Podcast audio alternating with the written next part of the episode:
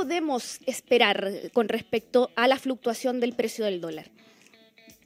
Bueno, es complejo el, intentar de alguna forma pensar que la intervención del Banco Central va a generar en realidad eh, un beneficio a largo plazo para la economía nacional, eh, dado que la intervención del Banco Central es transitoria, no es permanente. Bien, eso es lo primero que tenemos que tener en consideración una vez que el Banco Central ya de alguna forma acaba de transar los, si mal no recuerdo, en algo así como 25, 25 eh, mil millones de dólares, si no me equivoco. Eh, bueno, una vez que ya deje de intervenir el mercado, el dólar va a tomar curso natural. Esto es como hacer un, cauce a, un río que se va a erosionar y después el río va a volver a tomar su cauce. Bien, lo conversábamos con colegas de, de otras radios un par de semanas atrás eh, y lo más probable es que el dólar vaya tomando terreno nuevamente y vaya recuperando su, su valor de mercado. Bien a menos que el Banco Central anuncie nuevamente una intervención, pero los recursos del Banco Central no son infinitos. Mm. Bien, ese es un tema a tener en consideración. Eh, tenemos eh, también el anuncio de la Fed la semana pasada, eh, en tanto propone aumentar más la tasa de interés para intentar también controlar un poco más la inflación en Estados Unidos. ¿Qué efecto genera esto? Al subir la tasa de interés en Estados Unidos, se recorta también el acceso al crédito en entidades primordialmente en Estados Unidos bien, lo que hace que eh, se genere una escasez de dólares circulando a nivel internacional.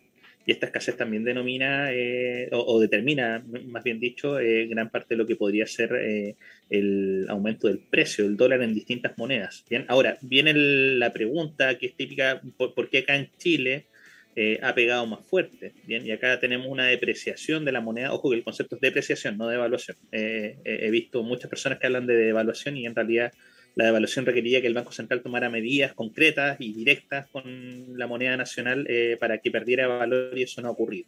Bien, por ende, el concepto correcto es depreciación. Em, eh, ocurre también que acá en Chile, al menos, nos estamos acercando ya a la fecha del plebiscito y la incertidumbre también pega. Bien, hay gente que está buscando resguardo en los dólares y está comprando dólares eh, eh, eventualmente apostando a que la moneda nacional puede seguir depreciándose. Y este aumento de demanda del dólar también genera que el precio del dólar siga subiendo. Entonces, estos son los dos principales factores eh, actualmente respecto a lo que es el precio del dólar. Y bueno, la pregunta es cómo nos afecta a nosotros a nivel nacional. Somos un país que importa muchas cosas, muchos productos, alimentos, vehículos, materiales de construcción, o sea, todo lo que a usted se le pueda ocurrir eventualmente en el consumo cotidiano puede tener eh, un abastecimiento a nivel internacional. Lo que compramos afuera generalmente lo compramos en, divisa y frecuentemente esa divisa es el dólar. Mm. Entonces, lo que estamos importando lo estamos importando más caro. Un ejemplo eh, concreto, los combustibles. Bien, si bien el precio internacional de los combustibles ha, ha estado bajando, eh, poco, pero ha estado bajando. Eh, esta caída del precio de los combustibles no se nos refleja en moneda nacional porque lo que nosotros compramos lo compramos en dólares. Y al tener más caro el dólar, el canje en peso es, es más caro. Entonces, no, no, se ha reflejado la caída de los precios de los combustibles en el mercado nacional. Bien, así que eso a grosso modo.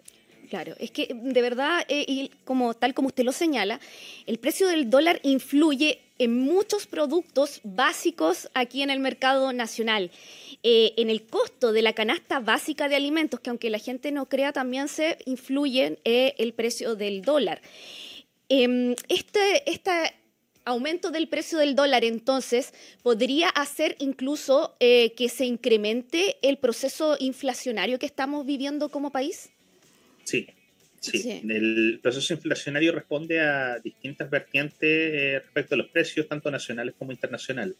Y al tener productos más caros afuera, que también está ocurriendo, también hay inflación afuera, hay inflación en muchos otros territorios. De hecho, las medidas de la Fed en Estados Unidos apuntan también a frenar un poco la inflación así que por una parte nosotros importamos inflación y por otra parte también respondemos al aumento de los precios de los productos acá en el mercado nacional.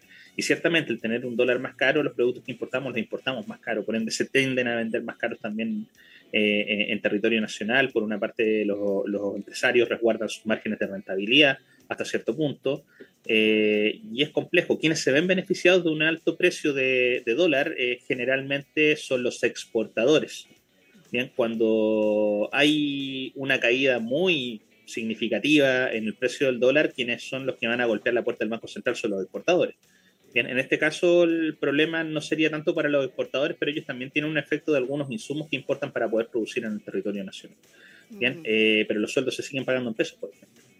Bien, eh, así que hay periodos de ajuste, pero eh, en este caso el incremento del precio del dólar ha pegado bastante, bastante fuerte y lo más probable es que siga pegándole al territorio nacional y que también vaya en contra de las expectativas que tenía el Banco Central eh, respecto a la inflación. El Banco Central ya mm. esperaría que para el tercer trimestre de este año la inflación se, estuviese calmando un poco más por la medida del aumento de la tasa de interés a nivel nacional.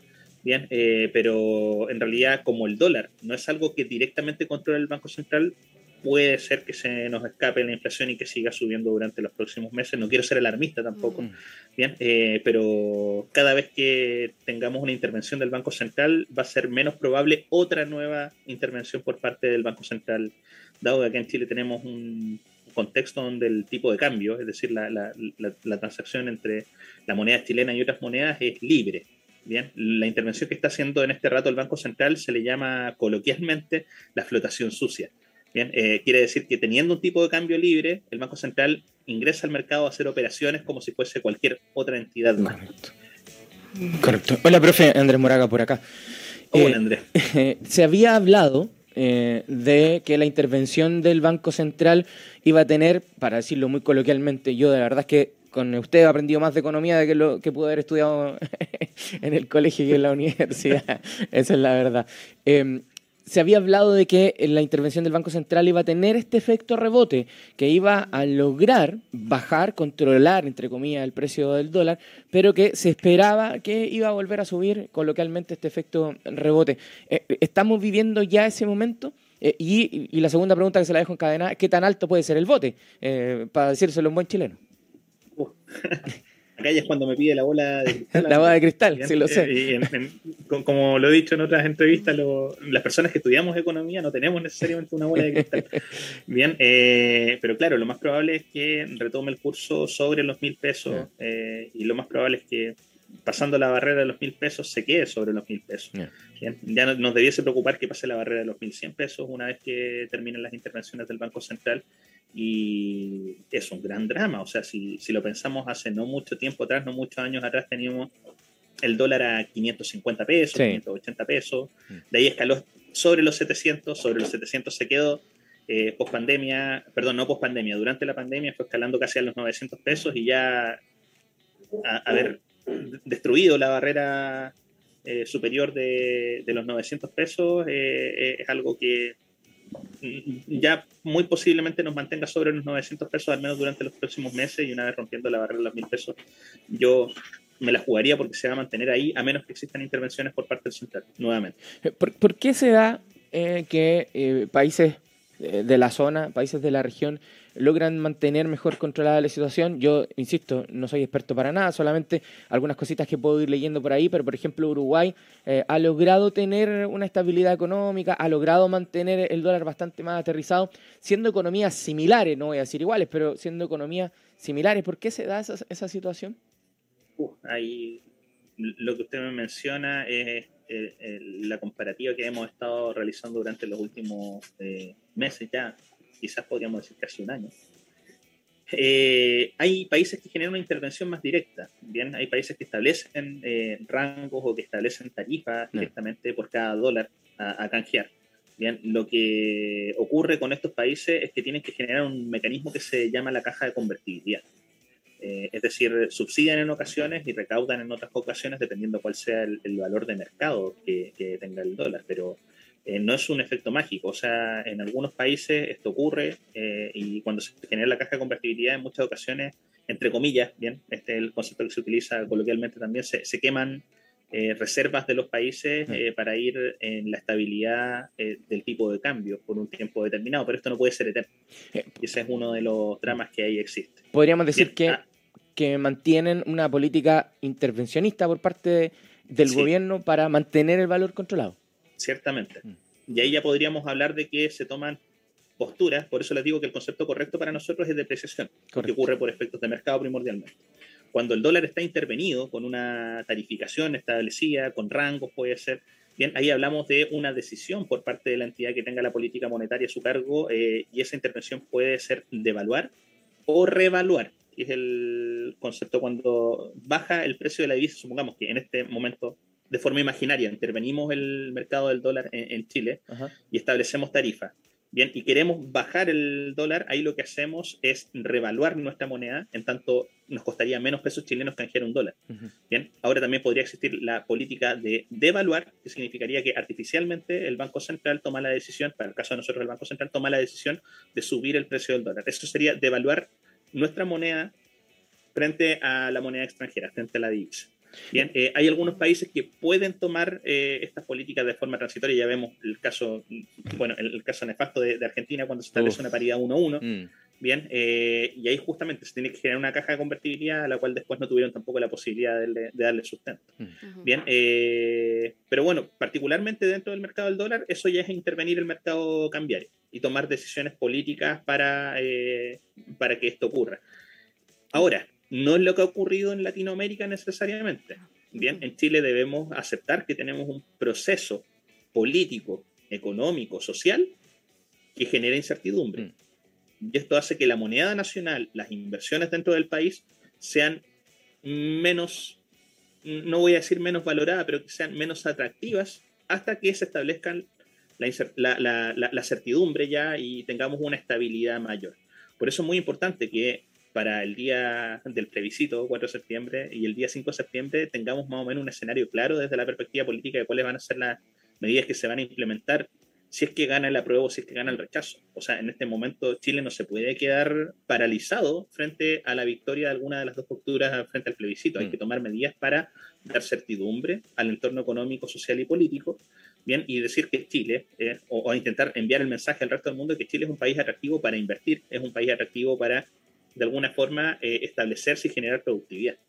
Y esa es una cosa que no ha pasado durante los últimos dos años. Bien, básicamente Chile, si bien es un poco difícil determinar cuánto es el nivel de inversión que debiese llegar a Chile, porque no es una cosa que esté escrita en, algún lado, bien, eh, es mucho más probable que se tome de forma más conservadora la decisión de inversión en Chile.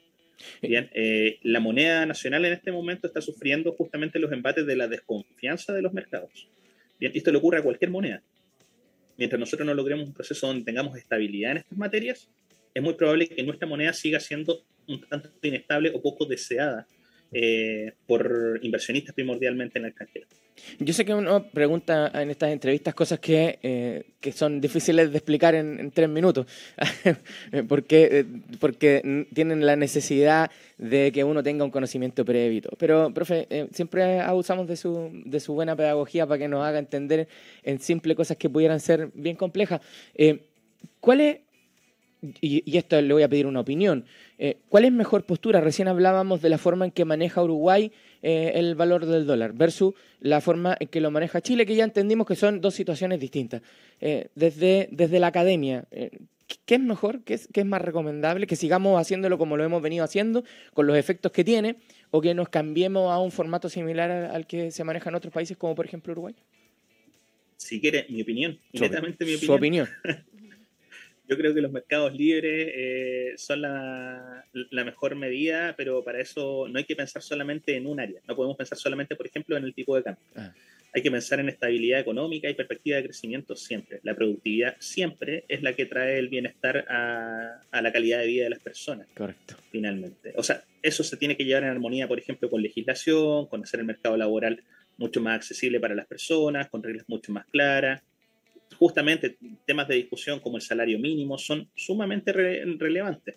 Bien, pero también hay que intentar que la legislación, por ejemplo, en materia laboral, no sea tan, tan, eh, digámoslo, antiempresa. Por ejemplo, la discusión ahora sobre la sindicalización, la paralización y todo eso, siempre tiene que haber un perímetro bien claro de cuáles son las potestades de empleadores, de trabajadores, y a intentar que todo funcione en una armonía lo suficiente como para que todos se vean beneficiados. Bien, eh, si usted me pregunta, por ejemplo, respecto al tipo de cambio, yo creo que el tipo de cambio libre funciona bastante bien. Pero para eso también hay que dar eh, certidumbre justamente para que la moneda nacional sea lo suficientemente valorada por las personas. Por ejemplo, voy a darle un, ejemplo muy cortito aquí. El hecho de que los bancos estén abriendo cuentas corrientes que se manejan en dólares, no es que sea una mala movida, pero es una señal muy clara de que hay personas con la expectativa de poder utilizar una moneda alternativa a la moneda nacional. Y eso, si bien para las personas en sí puede ser algo bueno porque se pueden resguardar en una moneda alternativa, eh, por otra parte habla mal del mercado nacional y de nuestra propia moneda. No sé si me logran entender. el hecho de que alguien prefiera tener dólares en su casa a tener pesos chilenos es una pésima señal. Mm. Entonces hay que trabajar en armonía para que nuestra moneda nuevamente vuelva a tener una solidez y, una importancia, al menos dentro del bloque latinoamericano. O sea, discusiones como por ejemplo una moneda única en Latinoamérica es algo muy complejo, es algo muy difícil y lo podríamos ver en este momento en, relación a las distintas perspectivas de cómo se han ido apreciando y depreciando eh, las monedas en, Latinoamérica en el periodo de crisis. Bien, eh, hay algunos países que están mejor posicionados, otros que están en peor posición, o si ya entramos a ver los mercados, por ejemplo, respecto al valor de la moneda eh, en función a la inflación, podemos ver, por ejemplo, que en Bolivia no hay grandes problemas de inflación en este momento, pero porque gran parte de, lo que es el, mercado está subsidiado. Bien, y eso tampoco puede ser eterno. Mm. Entonces, las discusiones tienen que ampliarse, tienen que volverse un poco más técnicas, creo yo. Eh, creo que estamos en un momento propicio para que la gente común y corriente intente entender mejor cómo se desenvuelve la economía y lo importante que es para la vida cotidiana. Bien, eh, y no solamente eh, establecer juicios de valor en función a una o dos variables en juego, porque la economía finalmente está enlazada con todos los recursos que tenemos en el día a día. No solamente el dinero, bien, hay que considerar, por ejemplo, el tiempo, bien, la calidad de vida, eh, el acceso a servicios, hay un montón de cosas que son importantes y relevantes, y acá está el mensaje que quizás yo lo entrego a la mayoría de mis estudiantes en el primer día de clase, que hay una separación semántica que se ha generado respecto a la economía y a la sociedad.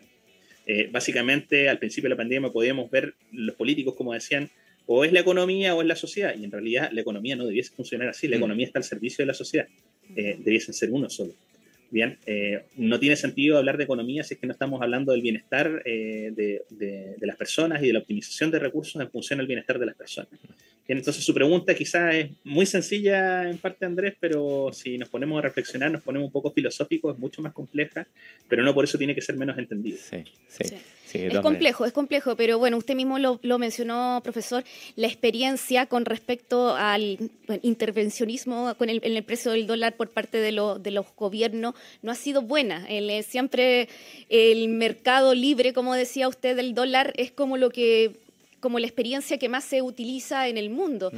Entonces, acá en Chile también vivimos en los años 80 una situación bastante crítica en que se llegó a eso pero no, no fue la mejor experiencia tampoco. Eso es lo que, lo que hemos aprendido a lo largo de la historia. Así es. O sea, básicamente el intervencionismo siempre tiene eh, algunos puntos límites. Mm. Sí. Bien, eh, y como les digo, si no pensamos en la productividad del país, si no pensamos en fortalecer las industrias dentro de nuestro país, fortalecer el mercado laboral, con, con, derechos y responsabilidades al mismo tiempo y hacer que Chile sea un país mucho más estable y mucho más atractivo eh, porque no solamente podemos jugarnos las cartas para gastar recursos, sino que también tenemos que generar recursos. Eh, en ese entonces, cuando tengamos las reglas mucho más claras, yo espero que sea pronto, eh, lo más probable es que Chile vuelva a ser un país atractivo para Latinoamérica y para el resto del mundo. y ojo, eso es algo que nos estamos jugando para las próximas semanas y ya para los próximos años. Es algo que yo creo que, por ejemplo, don Mario Marcel en Hacienda lo tiene súper claro en este rato. Bien, y por eso también es importante tener un proyecto de reforma tributaria, que es lo que plantea el, oficialismo actualmente, y que esa reforma tributaria tenga las mejores condiciones para que se puedan desarrollar los mercados eh, en Chile para el mundo. Así es. Pero ese concepto que usted utilizó y que dijo que, que lo explicaba en el primer día de clases a sus alumnos, me parece, pero que es de toda lógica. Sí, claro. Es de toda lógica que la economía eh, tiene que estar en beneficio de la sociedad el, problema que se genera a veces quizás es que, em, por ejemplo, las personas, el común de las personas esperan ayudas económicas, muchas ayudas económicas, y hemos visto que el exceso de ayudas económicas también perjudica lo que es el proceso, la economía, lo estamos viendo ahora, que producto de en la, mayoría de los países del mundo, no todos, pero los países del mundo que entregaron ayudas económicas producto de la pandemia, en su mayoría tienen estos procesos inflacionarios. En parte por eso.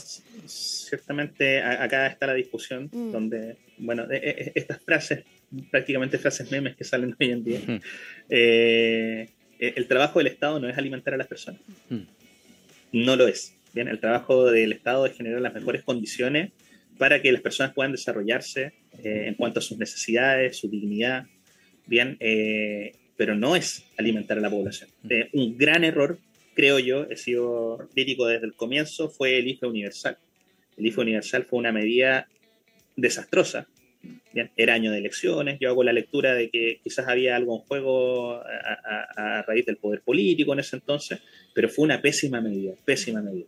En la medida que el Estado utiliza bien los datos que tiene disponible y que va a favorecer a la población que realmente lo necesita en un momento de crisis, fabuloso pero vimos que en realidad la medida del IFE universal entregó liquidez a personas que posiblemente no la necesitaban.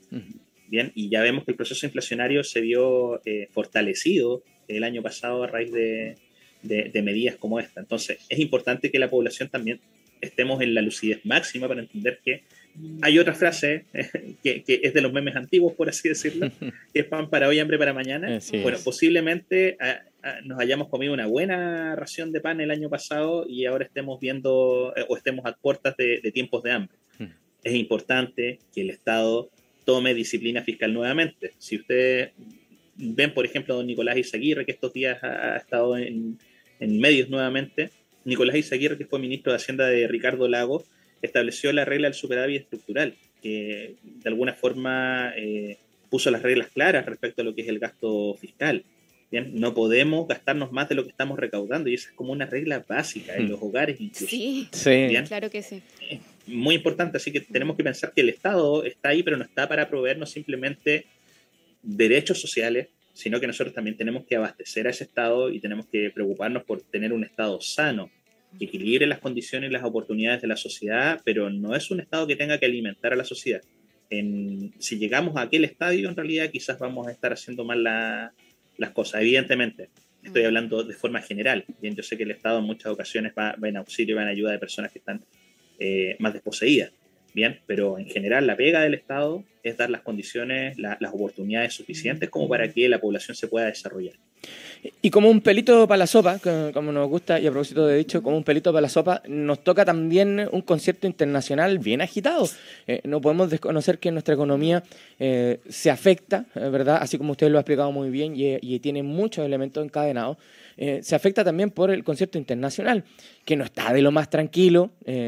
¿Para qué decir la guerra de Ucrania, Rusia-Ucrania, que nos golpea increíblemente? Uno dice, está tan lejos, pero eh, en la economía nos pega fuerte y, hay otras situaciones a nivel internacional que también nos, están... China ha tenido un frenazo a propósito del COVID también em, y, eso también nos ha complicado. No podemos desconocer que también existen todos estos elementos. La economía es una telaraña tan grande que de repente eso la, hace un poco difícil de, entender también. Son los efectos de la globalización, Andrea. Eh, no podemos desconocer que la globalización en realidad no es un tema de voluntad. Mm. Bien, también está en discusión actualmente lo que pasa con Chile, los tratados de libre comercio y tal. Son polémicos, bien, pero mm. más allá de tomar una postura a favor o en contra, eh, es importante tener en consideración que la interdependencia eh, lo podemos ver a nivel de, barrio, podemos partir de lo más micro y nos vamos a lo más macro. Eh, usted en su casa solo muy posiblemente no pueda producir todo lo que necesita para vivir. Sin duda. Y lo mm. mismo pasa si hablamos ya de, economía global. Por ejemplo, Chile no produce autos. Sí, claro. Si no tuviésemos la posibilidad de comercializar automóviles con otros países, en realidad posiblemente andaríamos en carreta. Seguro. Bien.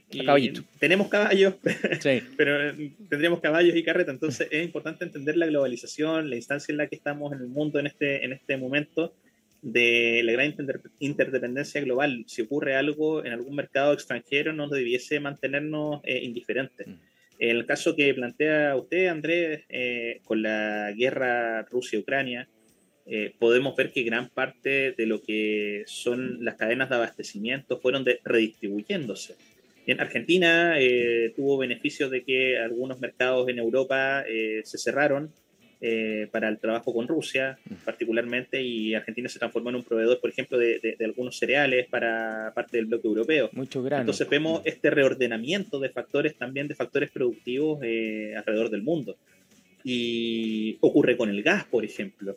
Eh, en algún momento, no sé si usted recuerda, eh, mi- mis estudiantes ya no, no, no, no conocen de esta situación porque eh, estaban muy pequeños, pero quizás usted sí lo recuerda, Andrés. Carolina, no sé, porque también es, es bastante joven. Muy bien, profe. Eh, Estuvo cuando- bien ahí, profe. ¿eh? Estuvo bien ahí. Cu- Cuando Bolivia.